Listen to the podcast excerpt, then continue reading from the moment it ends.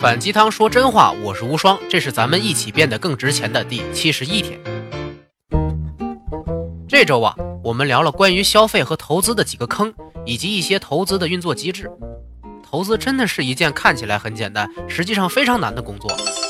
对于普通人而言呢，投资的时候最关注的是数字的大小和及时的反馈，往往都忽视了最关键的因素啊，其实是数字的比例和长期的回报率。你或者认识的人有用过保险柜吗？没用过的话，总在电视里看见过吧？一般这种东西是用来存放自己最宝贵、最值钱的物品的，而且是短时间内不会拿出来的东西。那么应该把什么放在里面最划算呢？对，一般是硬通货，比如黄金啊、珠宝啊这些东西，不管外面发生什么变化，都能保值，甚至还能升值嘞。所以。才要放在自己的保险柜里。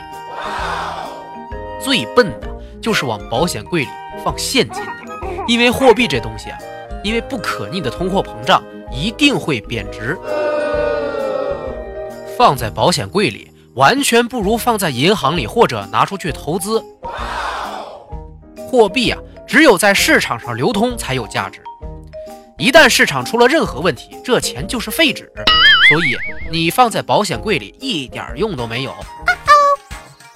我们讲了那么多的投资的风险和骗局啊，周五结尾的时候呢，也留了个引子，说什么是最保险的投资。我要说的并不是什么金融产品，最稳赚不赔的产品就是你自己。投资一个公司的时候啊，我们最需要看清是它是否有可持续的高速增长率。而判断这个的依据呢，就是这个公司有没有良好的品牌以及长久竞争力的产品。没错，其实我们投的不是公司，而是人，掌管这个公司的人，因为这些人呢，直接决定了公司的品牌和产品。说白了，你最适合投资的就是你最信任的人。那仔细琢磨琢磨，这世界上你最相信谁呀？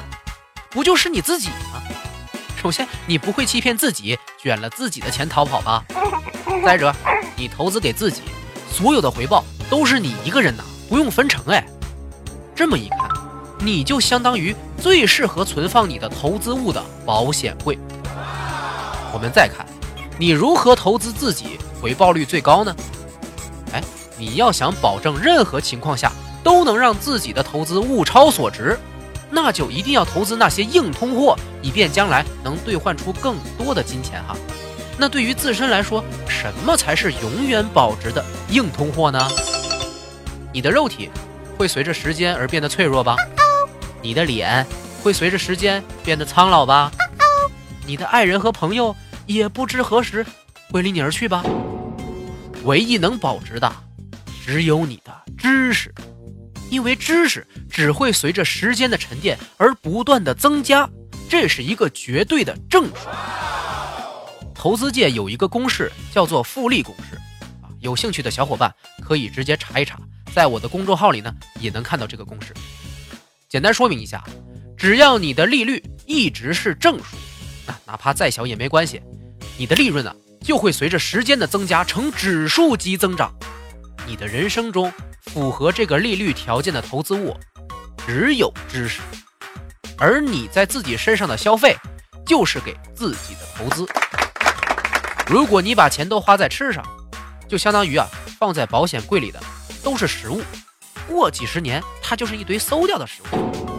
你花钱拿来化妆整容，相当于存了一堆化妆品和硅胶放在保险柜里，几十年后拿出来估计也不能用了。你花钱拿来学习和成长，你变多的是知识储备，相当于往保险柜里放古董、字画、书籍，这些东西就是越老越值钱的，而且价格会高到让你无法想象。我之前聊过一期叫做“心理账户”的概念的节目，和这个是同理的，其实就相当于你有很多个保险柜。每个保险柜里，你打算放什么、放多少的问题啊？结合着投资的算法，保险柜里放知识，也就是心理账户里自身成长的那个预算调到最大，是在未来升值最稳定也最高的投资方法。股神巴菲特最好的朋友，也是他的投资公司合伙人查理芒格，九十多岁的高龄啊，依旧每天都要读一本书。学习和成长是一辈子最重要的事儿，因为这不仅能给自己带来利润，还能带来快感。其实大家主要用来得到快感的方式就是娱乐嘛，比如游戏、笑话和性，因为这些能让你得到及时的反馈，让你有快速的成就感。你或者身边的人一定有一些说自己读不进去书的吧？因为他们觉得读书没有快感，看不到成效。其实原因不在于读书没有及时反馈，是这些人根本就没读明白书里说的什么。一点都没有成长的时候，他就放弃了。实际上，读书带来的反馈非常快，而且非常巨大。你在书中获取了一个你从来不知道的概念，你觉得很神奇，哎，立刻跑去问问你身边的人，发现他们也没人知道。那你就可以把这个概念读懂，然后讲给大家听。哇，你就会得到各种崇拜的目光洗礼。没有正常人会不崇拜那些懂得比自己多的人，这是多么爽快的体验呐！不就和你赢了游戏一样爽吗？你在游戏里还只是获得虚拟世界里的奖赏，而读书获得的知识能让你在现实中获得名望和赞赏，这简直是最棒的及时反馈了呀！